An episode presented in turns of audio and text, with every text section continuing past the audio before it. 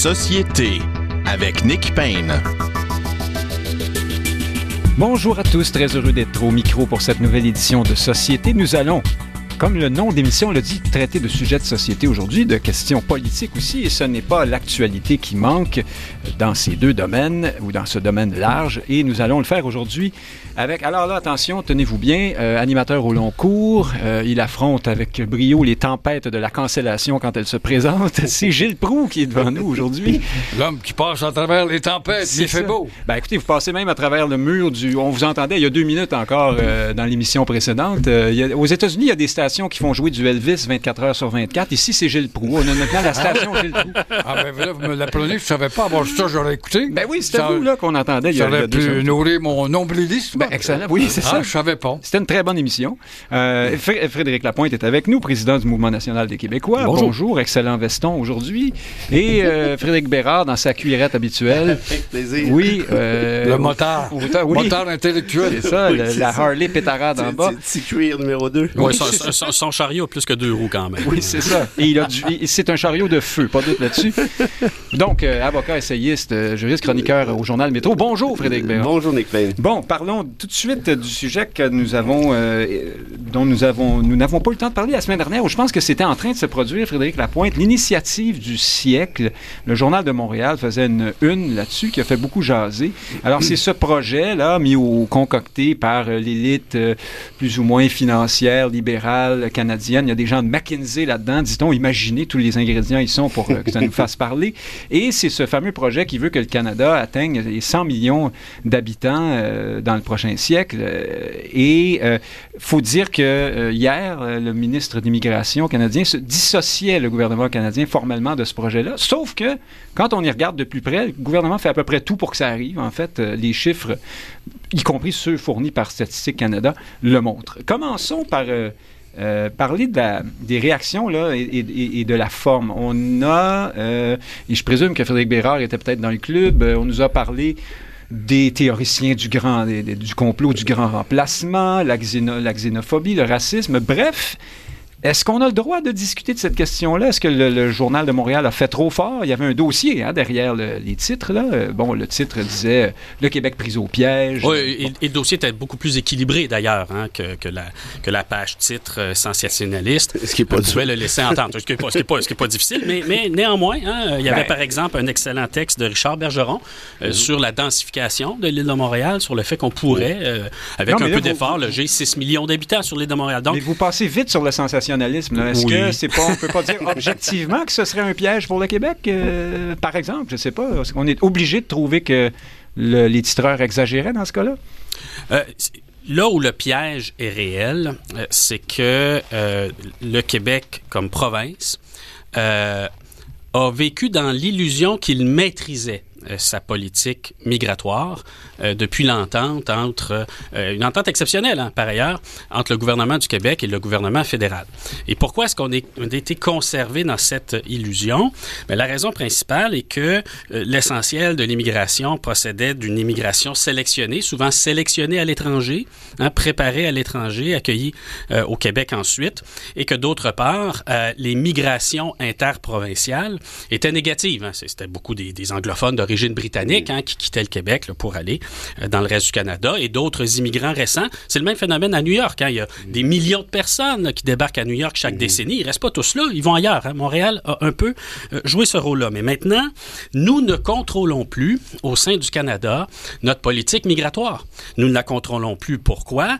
Parce que à très court terme, nous sommes contraints, euh, nos entreprises ont raison de le dire, nous sommes contraints d'accueillir beaucoup d'immigration temporaire pour les travailleurs. Nous avons aussi beaucoup d'immigration temporaire liée euh, aux études. On sélectionne beaucoup moins de gens à l'étranger, hein, donc on est un peu moins en contrôle de qui se présente euh, dans les dossiers, mais surtout, l'initiative du siècle, ce qu'elle fait, indépendamment des cibles qu'on se donne hein, par ailleurs, ce qu'elle fait, c'est qu'en gonflant la population du Canada, le flux interprovincial s'inverse. C'est-à-dire qu'il y a plus de gens qui nous arrivent de Toronto depuis quelques années que de Montréalais qui quittent vers Toronto. Et, et- et ça se comprend. Je veux dire, s'il y a 150 000, 200 000, 250 000 personnes par année qui arrivent à Toronto, ben, il y en a un petit bout qui va refluer euh, vers le Québec. Et donc, ça non plus... On apprenait cette semaine qu'ils ont de la misère à les. euh, ils ne savent plus où les mettre euh, dans certains cas. Il y a de- une difficulté Ah. là, sur le logement à Toronto. Oui, puis, puis les, les- les maisons coûtent encore moins cher à Montréal qu'à Toronto.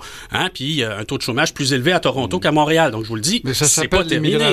interprovinciale, Voilà. que nous n'avons jamais Et je vois pas comment, Ça- même indépendant, qu'on pourrait le contrôler. Ah, mais indépendant, on pourrait le contrôler. Moi, je pense que... Mais euh, n'oubliez pas la qu'on est en train de parler de la forme. hein. Je Oui. vous demandais, est-ce qu'on a le droit de parler de ça ou si on, a est le tout de droit- suite dans on le a- grand on a- remplacement? On a le droit de parler de ça parce que fondamentalement, c'est un, un changement de plaque tectonique. Là. Euh, Quand je dis que on- nous ne contrôlons plus l'émigration, pour une nation, c'est quand même pas banal. Bon, après ça, il faut en parler de façon, euh, façon digne, respectueuse.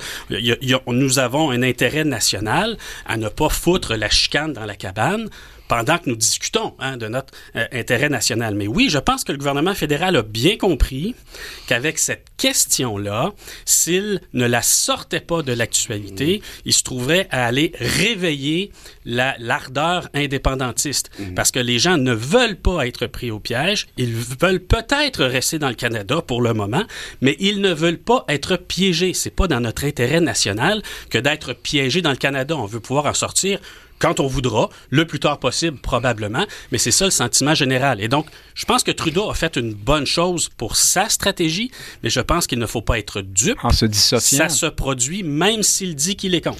Gilles Proux, vous, vous connaissez ça, les gens qui disent qu'on ne dit pas les choses de la bonne façon là, ou qu'on en met un peu trop. Euh, Est-ce est-ce qu'on peut traiter de ces questions-là, et en particulier de la question de l'immigration au Canada et donc au Québec, C'est d'une sans acuité se faire... euh, incroyable. Je n'en reviens pas. Le Journal de Montréal sort un document, bon, très bien élaboré, mais personnellement, je suis au micro depuis six décennies. Dans les années 90-92, je connais des députés du Parti conservateur. Brian Mulroney est au pouvoir. Fernand Jourdanet me compte. Il est à Brossard, un État ou une agglomération qui s'en vient chinoise. Le prochain maire ou mairesse va être une chinoise, j'en suis persuadé. Il me raconte. Mais euh, vous savez pas, on n'en parle pas encore. On est en 92. Il y a un plan pour faire en sorte que le Canada atteigne 100 millions d'habitants. On est en 92. Quelle était l'explication? Le Canada est un pays vide et de la frontière américaine à 200 km au nord. Bon, on dit qui va aller vivre au-delà de Mont-Laurier ou de Sudbury, etc. C'est magnifique, mon Laurier, vous plus, savez. plus loin que Oui. chez Bérard. oui, on peut pas aller plus loin quand même. c'est mi-chemin cher vers. Frédéric. Mais non, mais vous voyez comment est-ce que le dossier est vieux, puis tout d'un coup, il éclate et là, il nous arrive en pleine face. Et moi, ce qui me choque là-dedans, c'est de voir qu'à Drummondville, on a un congrès des caquistes, le Parti libéral de la CAQ, et on fait de la, on impose avant de commencer les travaux la censure. On choisit les sujets qui devront être traités. Et la presse, qui n'est rien d'autre, notre presse, qui manque d'agressivité comme ça se peut pas, une bande de poissons rouges dans un aquarium. Ça balbutie des poissons, mais ça dérange pas. Comment Ben ça, là, des poissons euh, rouges? la presse titre, le journal La Presse titre euh, Congrès de la CAQ, l'immigration à l'avant-plan. Alors, Oui, euh, mais faudra voir. j'ai pas entendu beaucoup de, de, de manchettes. Je n'ai pas vu encore de réaction et je ne vois rien qui annonce, par exemple, la francisation des cégeps, du cas de McGill, de l'Office de la langue, qui est un, une patente inerte et où personne ne pousse dans le derrière euh, la ville de Montréal avec son comité de francisation. Où sont les journalistes poissons rouges pour pousser dans le derrière, Oui, justement? Louise Arel, hein? oui, on n'en entend pas Louise parler. Arel, une grande francophile, mon œil. Alors, toujours est-il, la, la paye doit être bonne, je ne sais pas, mais il y a quelque chose d'agaçant là-dedans. Et encore une fois, il n'y a rien, comme je disais, tout ce qu'on a comme consolation, qu'on n'a pas élaboré. J'entends la petite ministre Fréchette, surveillez le 1er juin, vous allez voir le 1er juin. Ah, le 1er juin. Qu'est-ce qui va arriver le 1er juin? Vous pose la question de 64 000 Il y a un tirage Ah, tout. 649, euh, je sais pas. Euh, alors, le, le texte de la presse que j'ai cité, euh, je, je- je- je me fais, je me dédie parce que ça date d'il y a- trois ou quatre jours. Donc, pour le moment, j'ai pas raison, on parle pas de ça jusqu'ici. Frédéric Bérard, vous, vous allez me le dire, est-ce qu'on peut traiter de cette question-là, comme l'a fait le Journal de Montréal, sans se faire taxer de... de-. Est-ce qu'on peut dire qu'il y a une forme de piège pour le Québec là-dedans, qu'il y, a une difficulté, qu'il y a un défi additionnel au mhm. Québec comparativement au Canada anglais, où on mhm. sait la, la, force assimilatrice la culture majoritaire est, plus grande. Est-ce qu'on peut parler de ces choses-là sans se faire traiter d'adepte du grand remplacement et de, et de xénophobe et de raciste? Et bon, vous, connaissez le vocabulaire mieux que moi encore. Allez-y. Mais d'abord, Nick, je vous remercie d'avoir invité mon ami Gilles à votre émission. Ça fait du bien de, te revoir euh, avec toute la verve qu'on te connaît. Euh, je suis content que tu euh, je suis content que tu aies traversé à travers cette tempête-là. Puis ça prend des gens comme Nick pour passer le, comment je dirais, passer le, le ben, pas le flambeau évidemment vous êtes encore là pendant longtemps. Mais attendez un peu, on va parler de Québec solidaire. oui, oui, c'est ça. Alors, c'est peut-être la dernière fois que tu viendras au show, finalement, Gilles. non, mais sans farce, merci, merci Nick, puis bien content de te retrouver, Gilles. Euh, bon, pour répondre à la question, moi, moi je pense que d'un point de vue factuel, avant de répondre à l'autre volet, je pense que c'est un peu une tempête dans un verre d'eau. Parce que j'ai regardé les chiffres de 1950. Le Canada avait 14 millions d'habitants déjà. Donc, à peu près 75 ans plus tard, on arrive à 38. Faites le calcul, c'est deux fois et demi, ni plus ni moins. Donc, probablement, si on, maintenait cette espèce de tendance migratoire qui est, somme toute, normale, entre guillemets, on arrivera de toute façon à 100 millions plan ou pas plan? Ben, je référais tout à l'heure aux chiffres de Statistique Canada. Mhm. notamment, on dit que de janvier 2021 euh, à 2022, ou c'est de janvier 2022 à 2023, peu importe, je peux me mhm. tromper, un million de nouveaux Canadiens. Alors, faites le calcul. Non, ben, OK, mais, ça, c'est la première chose. Je Dans 100 ans, ça fait quelque chose comme 100 millions de personnes. Mais, mathématiquement, quand même que vous maintenez un taux migratoire normal, usuel, on arrive ni plus ni moins à 100 millions de toute façon. Ben, attendons, attention, c'est-à-dire que ce sont des taux très élevés. C'est nulle part ailleurs au monde. ben voilà, mais là, ma deuxième statistique va peut-être vous surprendre. J'ai fouillé des trucs, euh, des chiffres en fait officiels du gouvernement du Québec. En 1914, le Québec a reçu 80 000 immigrants, alors qu'on était à peine un peu plus d'un million. En d'autres termes, on accueille plus, on accueillait plus d'immigrants à l'époque, donc il y a 100 quelques années, qu'aujourd'hui même. Oui, Est-ce que c'est le début de la guerre. Hein? non, non, je comprends. toujours trouver des années. Non, non, mais je veux dire, il y a un contexte, mais il y a eu d'autres années aussi qu'on a eu des 50, 60 000. Évidemment qu'il y a toutes sortes de justifications, ce que je, ce que je nie pas du tout. Mais ce que je vous dis, c'est qu'on était drôlement moins nombreux au début du siècle. On était à peine un peu plus d'un million et on accueillait autant, sinon plus d'immigrants aujourd'hui ici et là. Est-ce que nous sommes disparus? Non. Est-ce que le fait français est encore là? Évidemment. Est-ce qu'on est rendu 7,5 millions de francophones aussi? Ben, il vous a pas échappé qu'on est en déclin quand même. Est-ce que les chiffres nous démontrent, pas plus tard qu'hier, qu'il y a pratiquement, pratiquement qu'il y a 93 de Québécois qui parlent français? Bon.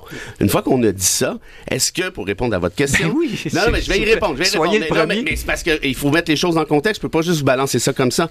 Est-ce qu'on peut discuter intelligemment de craintes légitimes de Québécois par rapport à, un, l'aspect francophone, deux, l'aspect disparition, pour ce que ça veut dire? Moi, je pense que oui. Ce que j'aime pas, par contre, c'est le traitement ultra sensationnaliste, pris au piège avec les huit chroniques. On veut nous assimiler, puis un après l'autre, cette espèce de, de, propagande un peu débile, soyons honnêtes, qui, somme toute, laisse un message à Joe X sur la rue que tu vas te faire manger, les immigrants s'en viennent te voler ta job. Et ça, ça, ça me déplaît. Mais pour le reste, est-ce que statistiquement parlant, on peut discuter de ces questions-là? Oui. Est-ce que les craintes des Québécois sont légitimes, notamment par rapport aux faits français? Évidemment. Est-ce qu'on doit rester vigilant? Ben, c'est sûr. Mais là, vous venez quand même de me dire que euh, on peut en traiter sans se faire traiter de toutes sortes de, noms, mais vous avez dit aussi les titres sont débiles et euh, finalement, ben, vous le faites vous-même. Non, non, non, non. Mais, non, non. La question de fond... Cette non, mais par le Journal de Montréal la question de euh, fond, votre question, c'est est-ce que sur le fond, on peut discuter intelligemment? Vous dites oui. Sans se faire traiter de ci, de ça. Je vous dis oui. Mais j'ai précisé intelligemment. Quand Denise Bombardier m'écrit sa 60e chronique de l'année, comme quoi qu'on va disparaître, qu'on veut nous assimiler, euh, là, mais ça ne veut pas dire que c'est pas vrai. Ben, ça ne veut pas dire que c'est vrai non plus. J'ai juste une seconde parce que ben, attendez, sur, la pointe avait levé la main. Oui, c'est ça, sur les chiffres. Euh, c'est vrai, hein, pour 1914. Euh, c'est aussi vrai, si vous me permettez d'aller encore plus loin, qu'au milieu du 19e siècle, une ville comme Québec, qui compte 60 000 habitants, en un an, va accueillir 30 000 Irlandais complètement affamés, malades. Puis, ben, hein, on, a, on a du sang irlandais qui nous coule dans les veines depuis. Donc, la, capacité d'accueil, je pense qu'on peut la célébrer, je pense qu'on peut la pointer du doigt, mais il ne faut pas oublier que les, les, les taux d'immigration de 1914, ils ont duré quelques années. hein. Après ça, c'est tombé à Non, presque, ça, à zéro. Ensuite, une bonne partie de ces gens, euh, c'est pour ça que je veux mettre le contexte Mm. interprovincial, une bonne partie de ces gens qui sont venus à Rwanda, par exemple, c'est c'est les, étrangers, les fros, hein, qui sont installés à Rwanda, mais ils sont en bonne partie partis euh, coloniser ensuite euh, l'ouest du Canada. Au Saguenay. Saguenay, c'est la même chose. Donc, mais là, le flux est différent. C'est-à-dire Mhm. que il en, euh, il y a tellement d'accueil en Ontario que ça reflue vers le Québec. Donc, il faut, faut prendre le problème dans son ensemble, ne pas minimiser la capacité d'accueil du Québec, euh, j'en suis, ne pas pointer du doigt euh, les immigrants comme étant par définition eux-mêmes individuellement euh, un souci, mais néanmoins avoir une vue d'ensemble. Parce que euh, je, je trouve que c'est une bonne nouvelle que les gens regardent à long terme au juste là où on s'en va. Et, et c'est vrai qu'on s'en allait probablement là avant même qu'il y ait le plan je là, de oui. M. Barton et tout ça, euh, mais les gens ne le regardaient pas. Maintenant, on le regarde et on peut prendre des décisions. Nous ne sommes pas piégés. hein. On peut faire l'indépendance dans 5 ans, on peut la faire dans 15 ans, on peut voter des lois, on peut se, se pogner avec la Cour suprême sur la- l'application de la clause Québec, par exemple, aux Non, gens qui nous viennent de on peut pas. l'Ontario. Bon, on peut essayer, mais vous sauf- comprenez? sauf- Donc, il, faut, il faut voir ce qu'on... Faut, voir sur, quoi on travaille. Mais ma parole, tout va bien. Oui, j'ai à la hauteur du Concorde, le monsieur Lapointe, faire l'indépendance dans 5 ans ou 10 ans. Le Concorde Déjà- vole, vole pas haut ces déjà- temps-ci, Gilles Proulx. Le- déjà, le Concorde c'est est, trop au, tard. est au garage. Je dis ça avec euh, douleur ou douleur. C'est déjà c'est trop tard. Nous sommes gangrénés comme jamais. Et quand Frédéric il a nuancé tout à l'heure, c'est très bien. En un mot, il devrait dire au gouvernement du Québec t'as des instruments, donne-toi un coup de pied dans le derrière, puis applique les. Et premièrement, euh, je regrette, mais la Absolument. sonorité verbale dans les rues de Montréal démontre pas que le Québec et le Québec, mais de Montréal ne démontre pas que le français progresse. Quand je vais dans un terrain de stationnement, généralisé maintenant, où on te répond What can I do for you? Quand j'appelle Amazon ou que j'appelle euh, tel autre organisme de livraison, je ne pince jamais un chauffeur qui parle français et il trouve du travail à Montréal. La donne est complètement changée. Quand je vois les Québécois se parler en anglais dans la cour d'école, il y a quelque chose qui ne ressemble pas du tout à l'espèce d'affranchissement qui il y a 5-10 ans en retard. Nous entrons dans l'ère de la louisianisation sans nous en apercevoir. Donc, d'après vous, Gilles Proux, l'étau se referme et, et la question de Indéniable. l'immigration est, est- est, euh, participe de ça, euh, si je comprends Euh, bien. elle est un apport considérable. C'est un joueur. qui- écoutez, moi, là, je, me- je me regarde à Montréal, je vois des têtes de, des têtes à, à claques qui appartiennent à une communauté ou une autre. Là, je vais être accusé automatiquement. Oui, Mais je les regarde vivre en américain avec mépris, qui ne conjuguent pas avec le Québec. Et ces gens-là te regardent, toi. Le nègre blanc du Québec, il te regarde avec ton statut d'infériorité porteur d'une culture en disparition. Il te regarde comme ils sont un apport pour le Québec. Vous savez, si on nous a fait venir, c'est parce que vous n'êtes pas capable de faire le travail. Alors, on est rendu un pays du tiers-monde. On fait venir le tiers-monde ici pour nous aider à sortir du tiers-monde de Québec. Il y a quelque chose de complètement On- à l'envers. on connaît tous Par quelques manque Français qui de pensent comme ça. volonté, par manque de volonté, par manque de volonté du petit gouvernement du Québec. Là, on est sur le fond, euh, Frédéric Bérard. euh, vous, avez commencé à nous dire tout à l'heure que ça va pas si mal que ça. En fait, on a survécu, ça va bien aller. C'est ce que vous pensez devant J'aime euh, beaucoup votre le projet. ça va bien aller. Ben, désolé, Ça, c'est un peu pour- brûlé pour comme expression. pour un imbécile, Il y a quelques expressions brûlées. Nous oui, sommes oui. prêts, c'est pas fameux Oui, non plus. non, non, les deux mains sur le volant non plus. Oui, non, mais bon, alors bref, on a les deux mains sur le, le manche à balai, puis on est en, on est en contrôle. Je, je- je vais euh, répéter ce que j'ai dit. Ben, rép- non, dites d'autres choses. Non, faire je- non, mais vous n'avez pas compris du premier coup, alors je vais vous le répéter différemment. Si Ben, je vous épargne du temps. Donc, vous dites que ça va vous plutôt bien, gentil, on va s'en vous sortir. gentil. Ce que je vous dis depuis le début, c'est que les, le Québec, les Québécois vont, francophones vont toujours avoir à être vigilants à temps plein. Et là, je vais te rejoindre là-dessus, Gilles. Le gouvernement du Québec, notamment depuis les années Couillard, n'en fait pas suffisamment d'un point de vue de francisation. Là, ça s'est amélioré un peu depuis le 96, mais on verra à l'usage. Pour le reste, si on positionne toujours l'immigrant comme étant une menace, on n'y arrivera pas. Puis pour ceux et celles qui sont indépendantistes, puis j'en compte pas mal autour de la table, là, sauf erreur, pensez-y deux minutes. Là. Si vous voulez baser votre rhétorique sur je tapoche sur la tête des immigrants temps plein, ça va peut-être être le fun pour faire entrer le PQ, mais après ça, dans votre référendum, à part peut-être Rimouski, là, ça va être difficile. Fait que vous allez avoir besoin de les convaincre d'embarquer. Mais Ça là, va vous être- allez sur le même il y, avait le congrès de l'ACFAS hein, cette semaine. Ça s'appelait autrefois l'Association canadienne-française pour l'avancement des sciences. Aujourd'hui, ça s'appelle juste l'ACFAS. Vous allez me parler de la langue parlée à la maison, ce que je vous dis depuis non, ben, le oui, début. Euh, non, mais alors le congrès, pas le, le, bon facteur, le thème, c'était, euh, je le paraphrase, parce que je me souviens pas, c'était les immigrants menacent-ils le français hein? Oui. Euh, tous les euphémismes, mais les...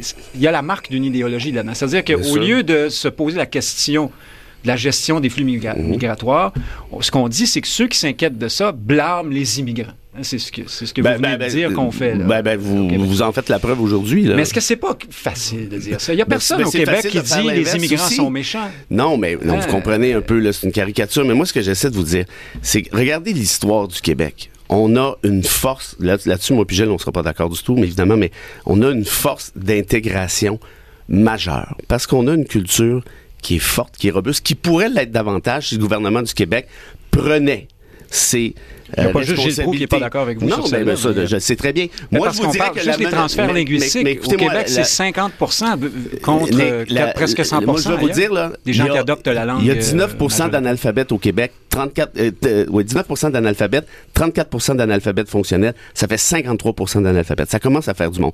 Donc, de, de toujours ramener ça à la question immigrante, moi, ça me tente. Et parce que c'est faux en très bonne partie. C'est pas parfait, l'immigration, je le sais bien. Mais est-ce qu'on peut commencer à regarder dans notre propre cours, notamment les jeunes de 15, 16, 17, 18, 20 ans, qui se dirigent vers les Netflix, vers les Crave pour des raisons assez évidentes. En d'autres termes, je suis blasé de cette espèce de, de réplique magique de ah ben là la question immigrante toujours en avant-plan comme si c'était le principal problème. Or j'en doute et les chiffres démontrent que c'est pas nécessairement vrai. On a une loi 101, on a on a l'obligation d'envoyer ses enfants à l'école en français primaire secondaire si euh, on, on, est- on vient de débarquer au Québec, euh, c'est quand même pas rien. Et quand on se regarde, encore une fois, ici, 93% des gens au Québec parlent français. Lucien Bouchard, dans son discours Ah oui. du Centaure, ça fait quand même 25 ans, était à 94. En d'autres termes, si on a perdu 1% je veux bien, j'aimerais savez un bien pourcent que de plus. c'est moins. chiffres-là. Mais enfin, Mais non, mais c'est parce qu'on on peut, on peut ce que vous s'ob- on dites. peut s'ob- s'obstiner sur des unités de mesure, mais c'est parce Non, que la langue parlée à la maison, Jean- Jean-Pierre Corbeil de l'ACFAS, dont vous parliez, là, Oui, vous le dit, il ce est que je, dire je vous que dis ça va depuis longtemps,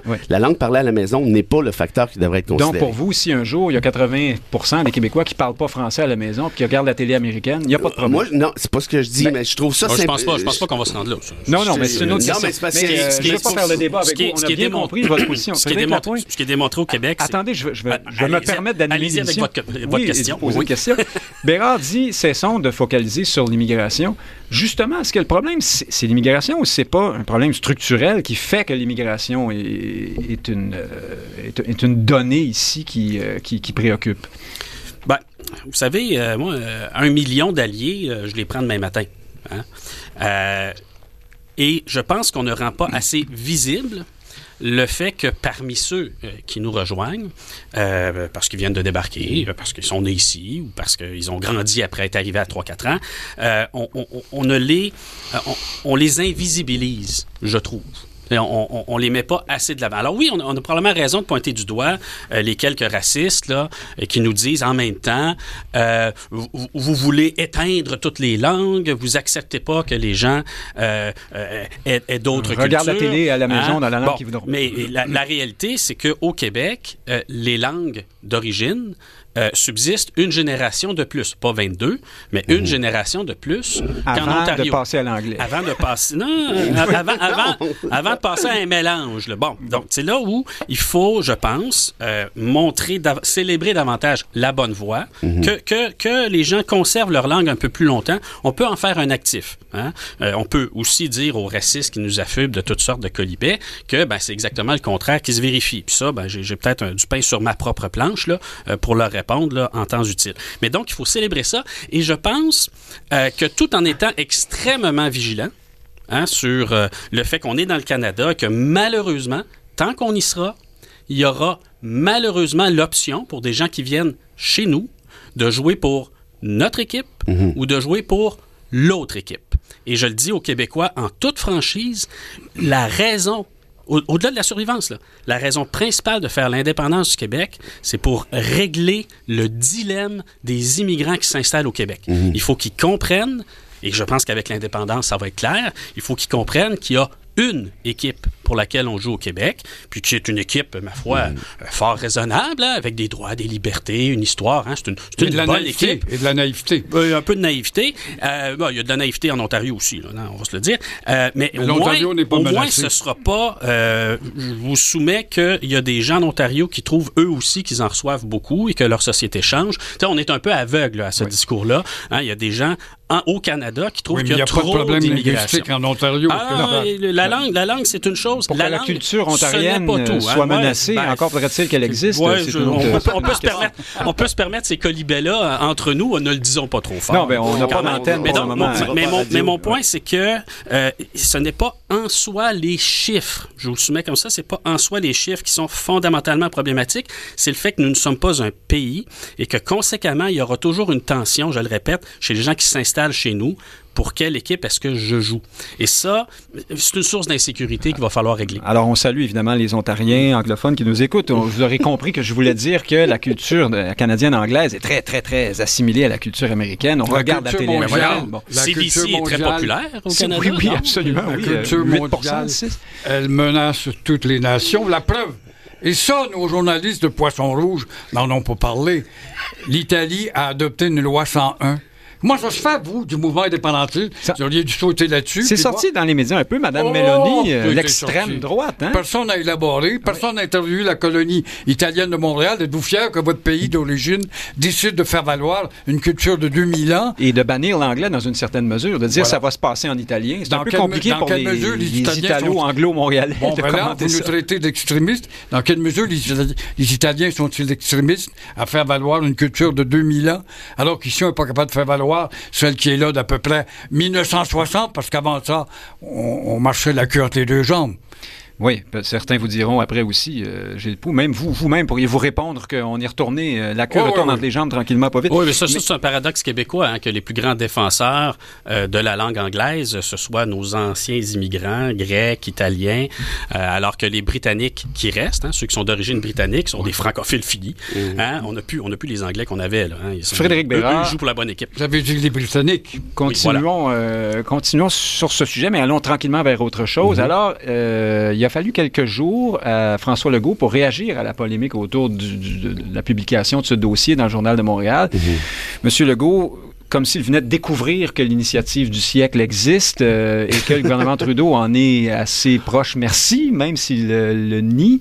Euh, on voit bien là, que c'est un peu dans l'esprit, euh, dans la culture qui gravite autour des libéraux, cette affaire-là. Là, Monsieur Legault euh, a roulé des muscles, il a dit euh, ça marchera pas, ça se passera pas comme ça, euh, c'est dangereux. Euh, Est-ce que la CAQ et M. Legault ont atteint un point où on les croit plus là, dans ce... Ah, moi, euh, honnêtement, je pense que François Legault est de plus en plus coincé et son paradoxe est en train d'être divulgué au grand jour. hein. On va faire des gains dans le Canada, on voit bien que c'est pas vrai. Euh, Ottawa va nous donner ci, va nous donner ça. On voit bien que ça, ça, ça vire toujours en échec total. Mais la plupart des Québécois, soyons honnêtes, s'en fichaient un peu jusqu'à temps que débarque le Parti québécois depuis la dernière élection, qui, est, franchement, est très habile. Je pense notamment à Pascal Bérubé pour coincer hein, Legault justement dans cette espèce de, trappe à ours qu'il s'est lui-même créé en disant si Ottawa vous dit non, vous allez faire quoi après? On se passer quelque... Bon, puis ça, on le voit souvent, notamment sur les médias sociaux. Et François Legault, disons-le franchement, moi, ça fait longtemps que je le dis d'ailleurs, c'est pas, pas, un- intellectuel fort fort. On s'entend qu'il est pas trop capable de se défendre. Il est là un peu par commodité dans l'intervalle. Et moi, j'ai l'impression que plus le PQ va réussir à tapocher sur cette espèce de, de, de, de, de poteau-là, et je parle pas de Legault, là, c'est plutôt l'image, plus il y a des chances, je crois, de faire des gains assez considérables et de transférer les votes qui sont allés à la CAQ vers le PQ. En même temps, Gilles Proux, c'est vous qui avez parlé du premier ministre Fitzgibbon, hein, qui, qui Oui. incarne cette espèce de retour des libéraux, la CAQ rouge, là, qui veut l'économie avant la, la langue et l'identité. Mais M. Fitzgibbon, cette semaine, Oui. lui aussi montre les bombes le torse et dit, euh, ben, Oui. ces immigrants, euh, Oui, les oui. travailleurs temporaires, par exemple, ne veulent pas parler français, on va les Oui. renvoyer chez eux. Il y a un Euh, peu de panique derrière tout ça. qu'est-ce que c'est? J'ai C'est vu du- la c'est la ministre gestion, ici venir euh, dire que les Canadiennes, mais les Québécoises avant tout. C'est nouveau, ça, dans le langage. Ça rebondit comme un bouchon qu'on a acheté, un liège, qui revient toujours de la surface. Alors, M. Fitzgibbon, le premier ministre, a peut-être pris conscience que le courant joue en défaveur de sa CAQ qu'il veut maintenir au pouvoir. Je le vois aussi depuis quelque temps. C'est tout à fait nouveau, ça. Ce, ça tout comme euh, le chef du Parti égalitaire. C'est incroyable. Tout d'un coup, on porte à la boutonnière le drapeau du Québec. C'est pour envoyer un message. Hein? Le médium et le euh, message. vous parlez de Québec solidaire? Ouais. Oui, oui. Lui aussi se promène avec le, le Québec sur sa boutonnière. C'est tout à fait nouveau. Il n'y en avait pas dans Saint-Henri au Westmount. Non, mais il y avait une pénurie à ce moment-là. la dernière fois que tu as parlé de Québec solidaire, ça s'est Non, mais là, on y lance des fleurs. Ah non, mais attendez, on va en parler On, encore. on l'arrêtera pas. je pense pas que c'est une fleur. Attention. Ça, Il y a un pont en arrière. là. Oui, il est gros à part Non, ça. non, attention. Attends, je vais l'appuyer. Je vais l'appuyer pour les salaires tout à l'heure. Mais euh, évidemment, est-ce qu'on sent la soupe chaude de voir que M. Fitzgibbon, tout d'un coup, sort le drapeau du Québec pour se dire oui, on est distinct, puis on va. Mais entre on va, puis on va, puis on va rien faire, c'est ça qui est le maudit problème. Et c'est ce qui fait que moi, j'en fais une marotte. J'ai bien hâte de voir le 1er juin. On ne le répète plus, là, actuellement, dans la presse. Vous allez voir trois fois qu'elle a dit Madame Fréchette. Le 1er juin, surveillez-nous le 1er juin. Alors, c'est ça que j'ai hâte de voir. Bon, bon, au moins, il y aura, on sait qu'il n'y aura pas une partie des Canadiens ce soir-là. Euh, Frédéric Lapointe, ils sont déjà éliminés. D'après vous, la CAQ, qu'est-ce qu'on fait là à ce moment-ci? On, on est en gestion de... On donne des gages à l'électorat plus nationaliste qui, on le sait dans les récents sondages, retourne tranquillement euh, vers le Parti québécois. Et puis là, on veut montrer qu'on n'a pas complètement abandonné. Ben, écoutez, j'ai déjà été très sévère avec la CAQ, hein, surtout en 2018, là, quand j'étais moi-même euh, candidat. Là, vous dites ça parce que vous allez nous dire que vous ne serez pas sévère cette Non, fois-ci. je le suis, je Ah le bon? suis. Puis, puis ça guette l'ensemble des partis, hein, d'ailleurs, qui veulent prendre le pouvoir. La CAQ, en 2018, euh, c'était un peu le parti qui devait se débrouiller avec les restes. Hein, les, les, les CPE, c'est pas eux. hein. Donc, ils ont promis les maternelles 4 ans. Euh, les autres programmes avaient des, des initiatives en santé. Ils se sont dit, ah, on va innover, nous, ça va être les maisons des aînés. Euh, le troisième lien à Québec, il a personne qui allait promettre ça parce que ça avait pas de bon sens. Donc, ils l'ont promis parce que c'était quelque chose qui restait. Donc, ils se sont débrouillés un peu avec les restants.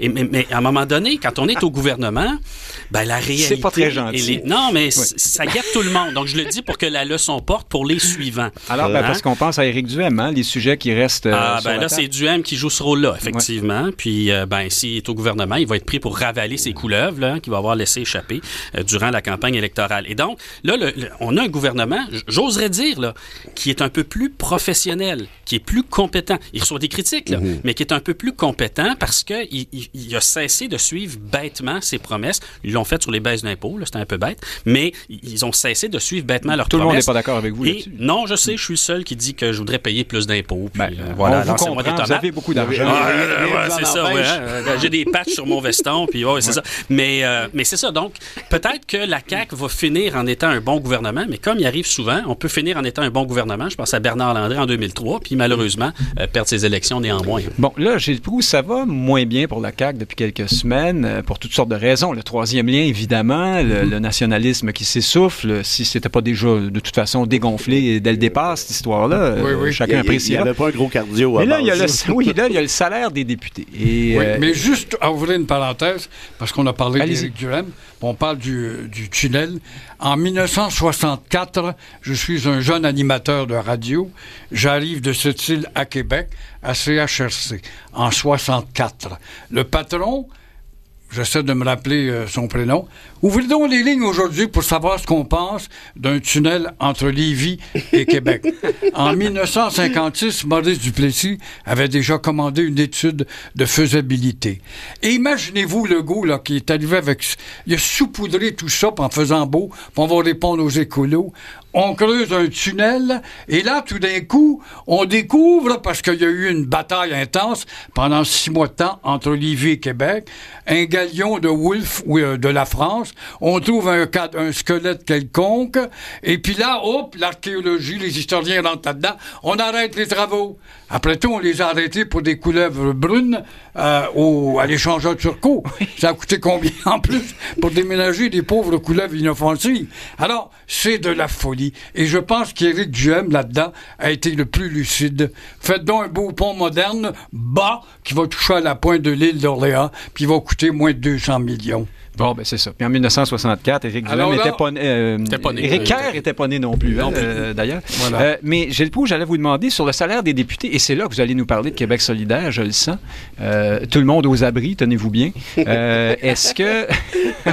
On va tous se faire annuler d'un coup. Ben, on va parler de Québec solidaire parce que les solidaires et les péquistes aussi se sont opposés à cette affaire-là. Alors, Gilles Proulx, il y a deux sujets là-dedans. Il y a le fond.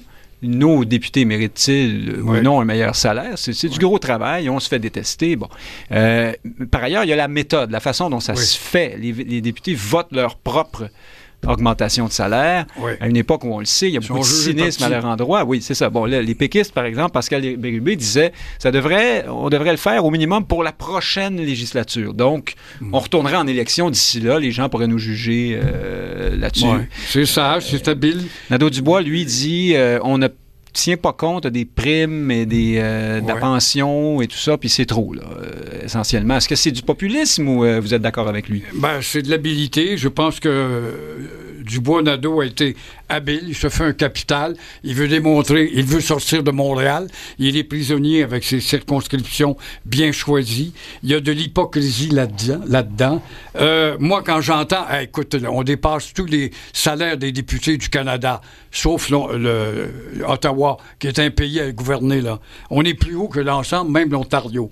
Et j'aimerais bien savoir si on augmente le salaire, c'est parce qu'on travaille beaucoup plus fort. Ah oui? Trouvez-moi donc si vous travaillez si fort que ça, les députés, où est-ce que le Québec a tant évolué? Oh, c'est le plan social, les prestations, on s'est occupé des chaises roulantes ou des prestations par-ci, par-là, mais où est-ce que le Québec, identitairement parlant, constitutionnellement parlant, a-t-il évolué depuis que la CAQ est là, depuis euh, 95 d'ailleurs? Où est-ce qu'il a évolué? Nulle part. Et euh, un député, ça demeure un être inaccessible. Tu le vois le lundi dans son comté, peut-être qu'à la taverne du coin, il peut aller jaser avec ses ouailles, ceux qui sont forts en gueule pour répondre s'il est un bon député ou pas. Mais à part de ça, c'est des gens inaccessibles. Pourquoi je vais leur donner 30 Mais c'est intéressant Il ce que vous dites. ça aurait été intéressant. Écoutez, on va, euh, ça fait longtemps qu'on peut être augmenté. 15% à l'heure de l'inflation, à l'heure le salaire minimum monte que de une piastre.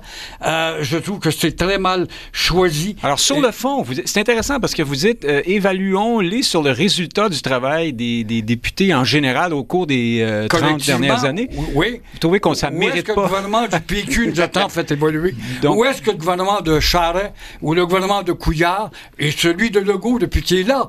C'est un champion du surplace. Le gouvernement de la CAQ, c'est un parti libéral. Mais en même temps, je reste avec vous une seconde. Euh, Il y, a, y a- y a ceux Vous qui vont dire... démagogue, là. Y a- non, non, ça va bien jusqu'ici. Vous avez moins félicité Québec solidaire que, que prévu, mais quand même, on est loin de... Des expectatives n'étaient pas si élevées Oui, c'est non ça. plus. Mais euh, alors, certains vous diront qu'il y a des sous-ministres, il y a des conseillers politiques qui sont mieux payés actuellement que les députés. Il y a ceux d'Ottawa qui sont euh, beaucoup mieux payés pour, euh, vous dites, c'est un pays, mais euh, en même temps, on pourrait vous répondre que le député de proximité, c'est celui de Québec, c'est lui qu'on appelle puis qu'on achale parce qu'il y a un trou dans le rang 6 euh, où il y a un poteau qui est tombé, je, je ne sais trop. Le lundi. Oui, c'est ça, ben, exactement. Et, et- et- et aussi, je pourrais vous dire que probablement que dans une autre station en ce moment même ou plus tard aujourd'hui, il y a quelqu'un qui va appeler pour dire que tel ou tel joueur de hockey était affreusement sous-payé à 14,6 millions de dollars pour euh, la prochaine année parce que blabla. Euh, L'échelle des priorités ici, est-ce qu'au fond, euh, tout ça pris en Ouais, compte, là, ça nos s'applique à députés ne méritent pas un peu plus? Moi, ça fait 60 ans que je suis là. Il y a de mes confrères qui gagnent un million, un million et demi à dire des sottises, à être des anchorman avec 14, 15 satellites, à travailler autour d'eux. Gagnent plus d'un million. J'ai jamais gagné ça. Moi, j'ai gagné 250 000. C'est le plus fort des salaires. C'était bien. On est en 2008. Est-ce que je dois être frustré parce que maintenant, les salaires sont de 500 ou 1 million? C'est le même travail, puis c'est même moins ardu parce qu'à l'époque, j'étais dans une période de concurrence beaucoup plus forte qu'aujourd'hui. Alors, c'est une question de marché, vous nous dites. Euh, Alors, ton, ton joueur de baseball ou de hockey, il fait partie d'un segment, d'une enveloppe très prospère qui correspond à une économie qui est axée là-dessus, le divertissement. Moi, quand je vois euh, des films à Hollywood puis que les gars gagnent 20 Ben oui. millions, je regrette pas être devenu un acteur. Mais que c'est que vous voulez que j'ai choisi ça? Le gars qui travaille à la NASA, qui fait monter les fusées, c'est ce qu'il a choisi. Alors, le gars qui est à l'Orchestre symphonique de Montréal, il est drôlement plus compétent que nombre d'idiots qui nous distraient. Oui, le second qui- violon, là, puis il fait pas, il fait pas nécessairement beaucoup d'argent. Bon, Euh, alors, mais justement, des- euh, mais là, peut-être qu'on dévie un peu, mais Frédéric Lapointe, là, sur cette question philosophique, est-ce que les époques qui vont nous succéder vont se moquer de nous un peu avec notre étrange euh, répartition des, des salaires dans la société, le, je sais pas, le neurochirurgien et le le joueur de, de, de- j'ai dit le hockey, mais j'aurais pu parler des acteurs, euh, comme dit Gilles Proux, ou, de- ou simplement le commerçant, le, le marchand de tapis sauf pantalon qui a réussi son coup et qui importe euh, de la Chine ou je sais pas où et qui, euh, aujourd'hui, a une grosse, grosse, grosse maison euh, dans les îles, quelque part à l'abri de l'impôt. Est-ce Ah, qu'on va se moquer de nous plus tard? On viendra aux députés dans une seconde. Oui, oui, c'est ça. Mais euh, je vais vous surprendre. Moi, personnellement, si tout le monde faisait le même salaire là, dans une utopie communiste, moi, je vivrais très bien, euh, personnellement, avec ça. Ah ben là, vous Euh, êtes dans ce- l'autre. Cela, cela étant, dans le cas des salaires des députés, moi, j'invite les auditeurs à, à faire, à faire bien attention parce que euh, collectivement, nous ne contrôlons pas euh, Facebook. Nous ne contrôlons pas Glencore, hein, les propriétaires euh, de la fonderie Horn. Euh, nous ne contrôlons pas toutes les sociétés qui claiment, hein, qui font de l'exploration minière à travers le Québec. Bref, Oui, j'ai hâte de voir où est-ce que vous allez. quel est notre moyen à nous pour contrôler ce qui nous arrive? Nous avons la politique le faire. Et, et même s'il est bon d'être critique pour entraîner la politique là où on le souhaite, affaiblir la politique, c'est nous affaiblir nous-mêmes. Et donc, euh, d'avoir euh, des députés qui ont des moyens, euh, qui sont payés pour faire le travail, qui sont payés un salaire qui attire, oui, les, les, les meilleurs de la société, en attendant l'utopie égalitariste. Moi, j'en suis. Et, et vous savez, par donc exemple... vous dites oui, il mérite. moi, je, moi, moi, je, je- je veux pas lancer de pierre Mais à est-ce la qu'on a classe besoin politique de mieux les payer? ça. Parce qu'il y a un paquet de gens qui vont en politique qui, euh, avec consciemment, sciemment, renoncent à, Moi, moi, j'y serais bénévole. Donc, si vous me posez la Ben question voilà. à moi, j'en ai pas besoin pour ça. D'ailleurs, je fais de la politique bénévole. Mais Hein, vous, c'est- vous c'est- voulez payer ça- de l'impôt, Je fais ça à euh, temps plein. ça, vous êtes Mais, d'argent. mais ce- ce- cela, ce- cela, cela étant dit, je sais que dans le monde dans lequel on vit, euh, il pourrait juger que pour attirer euh, des, des personnes, que les salaires soient plus élevés. Mais surtout, je voudrais pas qu'on passe beaucoup de temps là-dessus. Vous savez, la, la politique, c'est important. Quand, quand est venu le temps de, parmi les choses qu'on a fait ces dernières années, là, dont il faut souvenir, quand est venu le temps de casser la gueule à la corruption municipale, puis à la mafia, puis à la sec- secteur de la construction, puis aux syndicats infiltrés, la politique a été extrêmement importante. On remet une médaille là, bientôt à, à Sylvain Gaudreau, là, euh, parce qu'il a participé notamment euh, à cette cause-là euh, comme ministre. Ben, on veut des hommes de ce calibre-là euh, en politique. Donc, de lancer des pierres à la politique pour des raisons un peu futiles, je n'en suis pas. Ce sont les instruments de notre souveraineté, les politiciens. Je pense qu'il faut leur faire attention. Bon, Frédéric Est-ce que ça vaut quand même 30, 30 000, D'un 100 coup. dollars par semaine? Ouais, ben là aussi, on revient, sur, on revient un peu sur la forme. Frédéric Bérard, Lapointe euh, nous dit oui, euh, nos députés méritent un peu mieux d'argent. Sur la forme, bon, on n'est pas allé tellement là. Gilles Proux dit non. Euh, vous, qu'est-ce que vous dites? Ben- C'est intéressant. Euh, Gilles Proux dit non parce que le résultat euh, des 30 dernières Ouais. années. euh, Là, s'il fallait évaluer les députés au mérite avec des bonus, ça serait compliqué côté, euh, côté arbitraire, mais... euh, il y en a qui en sortiraient en devant, en devant de l'argent à la collectivité. Probablement, oui. J'ai quelques, noms en tête de, de gens qui sont grossièrement dans le trou. Euh, mais une fois qu'on a dit ça, c'est certain que le contexte actuel n'est pas idéal. hein. Il y a une période inflationniste, les gens en arrachent, euh, ont de la difficulté. Le secteur public demande hein, des augmentations, disons, très modestes compte tenu de l'augmentation du coût de la vie. On leur refuse. Donc, côté contexte, c'est vraiment pas idéal. Les gens en arrachent, mais avez-vous vu la quantité de SUV sur les routes? Avez-vous vu combien il y a de gens dans les centres d'achat, dans l'aéroport qui s'en vont à Cancun? honnêtement, je, je le sais pas. Ah, il y en a qui en arrachent, il y en a qui en arrachent drôlement. À part ça, moi, moi, je, reste en contact avec ma région natale, à Mont-Laurier, puis c'est pas Vous simple. êtes resté proche de vos origines. Non, mais il y, a une pénurie de logements aussi, hein, ce qui fait en sorte que les loyers ont explosé, le panier d'épicerie a explosé. En tout cas, bref, je veux pas faire le. Donc, le contexte, Ce sont des trucs qui, qui sont bien, bien documentés. Là, vous n'avez pas besoin de moi pour ça. Le contexte est vraiment pas mais à titre personnel, qu'un député, évidemment, il y a un malaise aussi du fait que dans les autres provinces, ils gagnent beaucoup moins. Mais pour moi, qu'un député qui fasse ce job de fou là pour aller conduire à Québec, deux fois semaine, minimum, aller faire la plante verte, euh, euh, 70 heures semaine, franchement, 130 000 et si, si on, par- si on regarde juste le, le- le salaire de base, parce qu'évidemment, effectivement, il y a des, des indexations à gauche à droite, là, mais 130 000 piastres, c'est quand même pas la fin du monde en 2023. Et c'est vrai, et on, on peut pas dire n'importe quoi. Évidemment, il y a un problème du fait que 130 000 piastres, il y en a qui ne le valent pas du tout, mais il y en a par contre, et c'est ce que j'allais dire, qui ne veulent pas aller en politique parce que le coût hein, Ouais. d'option serait beaucoup trop important. On pense tout de suite à Claire Sanson, qui de son propre aveu foutait absolument Non, rien. mais- Je non, ne sais pas si c'est vrai. Non, il, parle, il parle de l'autre scénario. Mais, là. Mais ce que j'essaie de dire, c'est, par exemple, le- mon Gaudreau, je pense que c'est, Gaudreau, je pense que c'est un dopé de la politique. Il en aurait fait de toute manière, un, peu comme toi. Mais il y en a d'autres. Puis, je compare même pas avec le secteur privé. 130 000 piastres, ça reste un salaire relativement moyen. Mais le temps, le temps file, Éric Bérard, sur la forme maintenant. Mhm. Certains disent qu'il faudrait que ce soit. Parce que ça n'a pas de bon sens que les Ben, députés moi, se moi, ce qui, ce m'achale aussi, c'est qu'ils ont fait l'espèce de, de, de petit comité truc-muche avec Lise Thériault puis un autre ancien député du PQ de la CAQ, je sais pas C'est quoi. bon, Et là, puis ils regardent ça, puis ils disent ah ben là ils gagnent pas assez cher parce que en plus ils ont sorti l'excuse suivante. Au Québec, les, ils travaillent beaucoup plus fort les députés parce qu'il faut défendre nos compétences constitutionnelles. Mais c'est quoi cette niaiserie là Ben, attendez, c'est peut-être pas, j'ai trouvé une niaiserie. C'est-à-dire que le gouvernement du Québec, c'est pas comme un autre gouvernement de province. C'est Oui, quand on même le gouvernement, on le est à gouvernement part. On national. est à part, on est distinct. On, Oui. on est en retard, ça nous prend Non, mais plus de temps c'est-à-dire que que l'autre. dans les autres, dans les provinces canadiennes, le député provincial, c'est peut-être un peu plus comme un hyper conseiller municipal. Vous voyez, tandis qu'ici, il y a un caractère là, national. là, là. Nick, sérieux là. Non, non, je suis sérieux quand je dis ça. Oui, c'est pas, ça le euh, problème. Ben, c'est ce que les Canadiens pensent souvent de leur province, de soit leur dit en propre. passant. euh, Ah.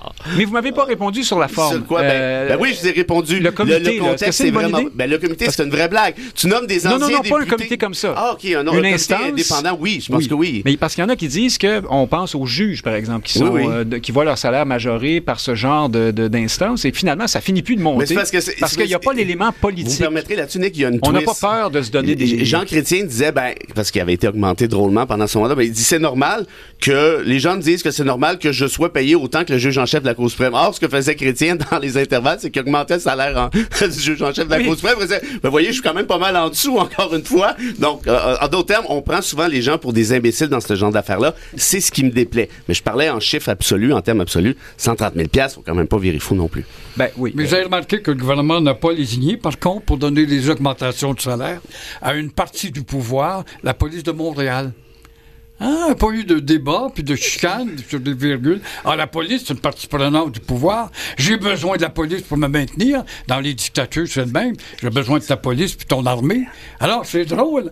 Mais dans le cas des infirmières et euh, des professeurs et autres segments de la population, là, tout d'un coup, on va trouver que- euh, du sable à mettre dans Est-ce machine. que c'est que- est-ce que c'est Québec qui paie les, euh, les salaires du SPVM? Ben, ça, nécessairement, l'argent est envoyé de, Ah, euh, par la banque, de Québec à, à Montréal. Les transferts, euh, on, on pourrait dire fédéraux de Québec à Montréal, vous voyez. Mais Avec euh, la semaine de 4 jours, payez-nous pour 5. mais moi, financer la police, je suis pour pour. hein. je vais demander à notre vaste équipe de recherchistes de, de vérifier tout ça. Euh, Gilles Proulx, changeons de sujet ou pas, je ne suis pas certain. On est encore tout près de la CAQ. Alors, Simon Jolin Barrette est un peu dans l'eau chaude euh, à l'aube de, ce- de ce congrès, d'ailleurs, cette semaine, parce qu'un de ses amis proches a été nommé juge et euh, plusieurs ont fait remarquer que ce, ce jeune homme de 36 ans, je crois, est particulièrement jeune. Quelqu'un a dit il faut vraiment qu'il soit très, très, très, très, très, très, très bon Compétent. pour avoir été nommé là sans qu'il y ait eu peut-être une forme ou une autre de favoritisme. C'était la partie euh, non euh, explicite de la phrase. Est-ce que vous pensez qu'il y a un problème? Ou Je vous pose la question différemment? Vous êtes au gouvernement, vous, Oui. un de vos amis Oui. est effectivement le meilleur pour euh, occuper J'ai deux candidats. J'ai mon, j'ai mon ami Frédéric. Bon, pas d'accord avec lui politiquement, mais c'est mon ami.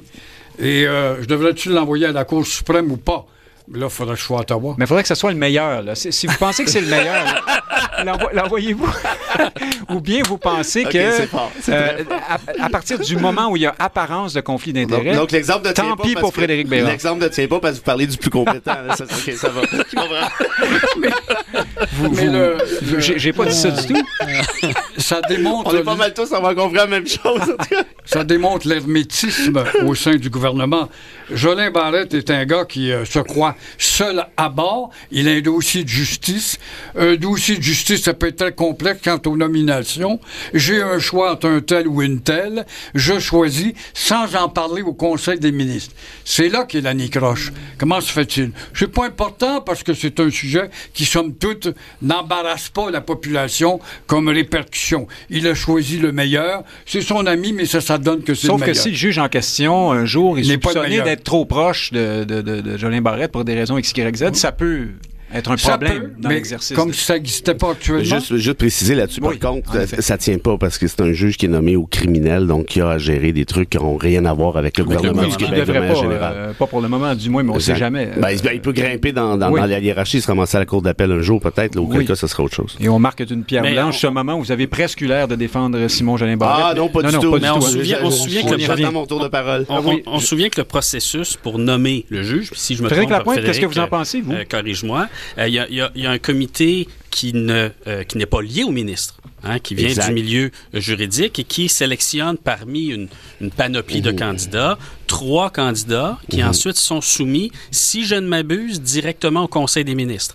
Si je ne m'abuse. Non, ça passe par le ministre. Ça passe par le ministre. Bon, donc il y a trois personnes. Qui lui propose au Conseil des ministres. Ah, la une, des trois. OK, parfait. Euh, et on se souvient que euh, ce processus-là a été mis en place parce que auparavant, euh, il n'y avait pas de filtre. Mhm. Hein, C'était la politique des post-it, là, on se souvient Bastarache. euh, de la commission Bastarache où euh, Jean Charest, euh, avec des post-it, était soupçonné de pistonner des gens et on se souvient que le ministre de la Justice, Bellemare, n'appréciait pas de se faire dire par des personnages louches qui est-ce qui devrait être nommé comme juge. Puis là, on, on se demandait si on n'était pas dans un- une vieille série d'Omerta hein, des années 80, 90. Donc, on n'est plus dans ce régime-là. Je le dis parce que la commission, hein, les commissions se et parfois ont des effets positifs. Donc là, présumément, le milieu juridique a choisi trois personnes compétentes. Et le gouvernement a choisi parmi les trois personnes compétentes la personne qui fait le plus son affaire. Donc, qu'ils soient jugés publiquement parce qu'ils ont ami. choisi leur ami. C'est Euh, un qu'on ami. les critique. Mais je voudrais pas qu'on dise que la personne n'est pas compétente Mm, ben, parce qu'il y a un processus qui a été mis en place pour s'assurer que ce soit pas simplement la couleur Oui, oui. politique. Frédéric Bérard, euh, avant de nous dire toutes sortes d'horreurs sur Simon Mhm. Jolin Barrette, dites-nous quand même, est-ce qu'il y a des relents de la mauvaise relation de la juge Rondeau avec euh, Jolin Barrette là-dedans? Est-ce qu'il y a des gens qui ont envie de nous faire savoir Non, toutes sortes de choses comme celle-là? Jolin Barrette, dans la communauté juridique, est absolument détesté pour une raison, bon, pour deux raisons. Parce que c'est c'est le pire incompétent qu'on a vu depuis toujours. Et deux, il a une arrogance à la hauteur de son incompétence, c'est-à-dire beaucoup. Bon, je vais aussi demander à nos recherchistes de Oui, mais, faire- ah, mais absolument. Il est à Arcan, pas plus tard que, que, vend- que hier matin, hein, il disait que quand il parlait de ça, il recevait une tonne de messages d'avocats pour dénoncer des nominations, des ça. Bon, première affaire. Jolin Barrette, depuis qu'il est là comme ministre, c'est le pire ministre du gouvernement Legault. Je me tue à le dire. Regardez ce qui s'est passé en immigration avec le PEC. Le gouvernement Legault est obligé de reculer là-dessus. Il a ruiné une partie de nos relations avec la France.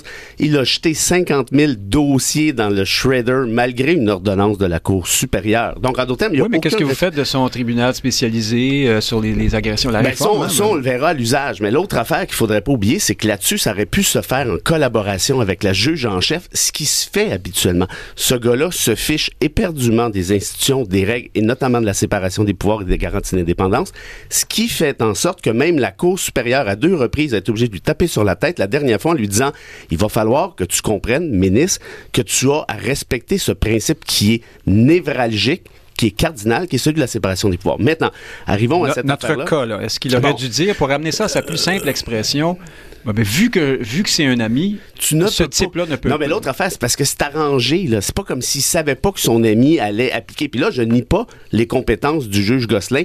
36 ans, c'est vraiment très, très jeune, ceci dit, mais reste qu'il franchit la barre minimale, c'est-à-dire le 10 ans de pratique. Bon. Est-ce que Legault le savait? Moi, je, Il le dit que dit non, qu'il hein. ne savait pas. Mais moi, ce que je sais, par contre, c'est que malheureusement, pour, ces petits potentats, tu ne peux pas nommer tes amis comme juge. Ça se fait pas. T'as pas le droit de faire ça. Quand même, même qui est compétent, mais t'attendras. Donc, quand je dis que c'est arrangé, c'est quoi? C'est que Gosselin a très clairement dit à Jean Barrette, je vais appliquer pour être juge ou vice-versa, applique donc. Et puis, oups, ça tombe sur mon bureau. Et puis, je le propose. Et je ne le dis pas au Conseil des ministres. Je ne divulgue pas mon conflit d'intérêts. Franchement, faut pas prendre des gens pour des imbéciles non plus. Or, une fois qu'on a dit ce bout-là, moi, j'aimerais qu'on se rappelle ceci. C'est jamais arrivé dans l'histoire du Québec, jamais arrivé qu'un ministre de la Justice se pogne ouvertement comme ça avec la juge en chef de la Cour du Québec. Et là, ça n'a pas duré deux semaines, cette histoire-là. Ça fait un an et demi que ça dure.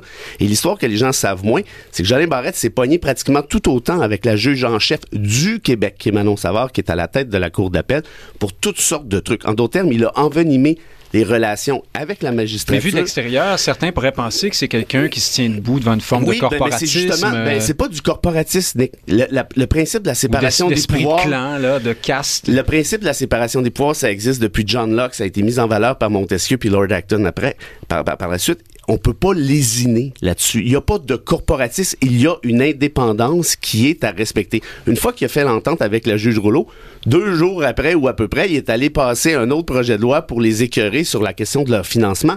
Tu ne peux pas faire ça. Ça ne se fait pas au final. Pourquoi ça se fait pas? Parce que fondamentalement parlant, il doit y avoir un mur étanche entre le judiciaire et le politique. Ça prend pas tête à Papineau pour J'ajoute aussi, juste pour vous, vous fatiguer, qu'il a aussi euh, tenu son bout dans la question de la, du bilinguisme euh, des, des, des, juges. Ah, hein, oui. tout ça. Ben oui, la, la juge Rondeau Oui. euh, semble être... Non, vous trouvez Ben, pas que c'est correct? allez lire Écoutez, la- allez- lire la décision de la Cour supérieure de- du juge Christian Aimable, on en reparle. Bon, euh, 9 professeurs sur 10, Gilles Proux, on apprenait ça cette semaine, les enseignants de la FSE, appuient massivement l'interdiction du cellulaire en classe, sauf dans le cadre d'activités pédagogiques. Alors, il y a plusieurs Québécois qui sont tombés à la renverse en apprenant que le cellulaire est permis dans les classes à ce jour.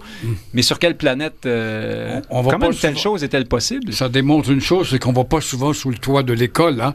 Et après euh, la tenue vestimentaire, on l'a découvert en retard, hein, ton t-shirt à l'américaine, puis tes jeans percés, mademoiselle, etc. on va vous demander une tenue vestimentaire. Après le tutoiement, Pauline Marois m'avait dit, moi, en entrevue, à l'époque, vous savez, c'est pour créer une convi- convivialité avec l'élève, pour pas qu'il sente qu'il est écrasé par le professeur quand rangé à des petits morveux qui décident de te dicter quelle sorte de bulletin de Noël que tu devras, de Noël, c'est le cas de dire, et du mois de juin également, de suggérer la note. Alors, écoute, il y a quelque chose qui ne va pas. Mais ça, c'est juste à l'UQAM. Hein? Qu'on Oui. vote, qu'on vote. euh, Les plans de cours, puis les, les barèmes. On décide de puis, euh, ce dont le prof va nous parler. C'est- ouais, c'est- ça, c'est à peu près. UQAMien à C'est 100%. UQAMien. Et, et l'UQAM perd de la crédibilité dans les Oui, mais c'est c'est vrai le tutoiement euh, aujourd'hui dans les- dans l'école. euh, va. Pas, pas, C'était- pas ben là, honnêtement, Non, pas l'université. on parle. Oui. Non, mais là, on Hein? parle de l'école. euh, Ben oui, mais euh, l'UCAM puis euh, le primaire, c'est la Non, on même chose. les hein. écoles secondaires, l'école primaire, Oui, oui. on peut tutoyer la professeure là? Ben, on a toujours tutoyé à mon époque aussi. Ah, Ben, ben, c'est vous, c'est parce que vous venez de Mont-Laurier, Oui, j'imagine. ben, c'est clair. Nous, on, on vous voyait. Mais donc, ce que Gilles est en train de nous dire, c'est une espèce de relâchement Ça fait partie de, d'une de l'autorité, panoplie. quoi. Oui, une panoplie d'adoucissement. On a ce mot dans l'accommodement, on a toujours ces mots-là.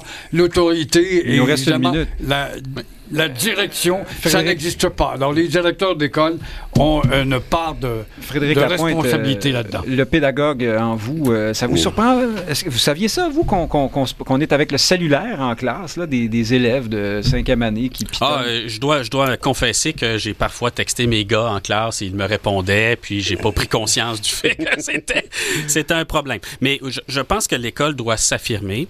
Euh, En 30 secondes. Pa- pas parce les- que- pas l'école en 30 secondes, mais non, vous. non, mais doit- doit s'affirmer euh, vis-à-vis du cellulaire, mais aussi généralement par rapport à ses règles. Parce que apprendre à se soumettre à des règles, je pense que c'est un apprentissage fondamental et c'est un apprentissage qui se perd et ça crée des, des jeunes adultes là, qui sont incapables de faire face à des situations difficiles, euh, incapables de se conformer, incapables d'accepter des contrariétés. Et je pense que l'école pourrait être un peu plus dure dans ce sens-là et que ce serait un apprentissage bénéfique là, pour nos jeunes. C'est de la pédagogie. Plus spécifiquement sur le cellulaire, Frédéric Ben, Béard, ben, saviez-vous ça, euh, ben, non, je ne savais pas. Moi, l'Université l'université, j'ai interdit l'usage cellulaire dans mes cours. Ça se passe plutôt bien. Je pense qu'on peut le faire facilement au primaire, au secondaire Sauf aussi. pour vous filmer, j'imagine. Euh, ah, probablement, j'en ai aucune idée. Mais sinon, moi, je vous rappellerai Socrate, hein, c'est pour mettre les choses en contexte. Socrate disait toujours, les jeunes d'aujourd'hui, c'est plus comme avant.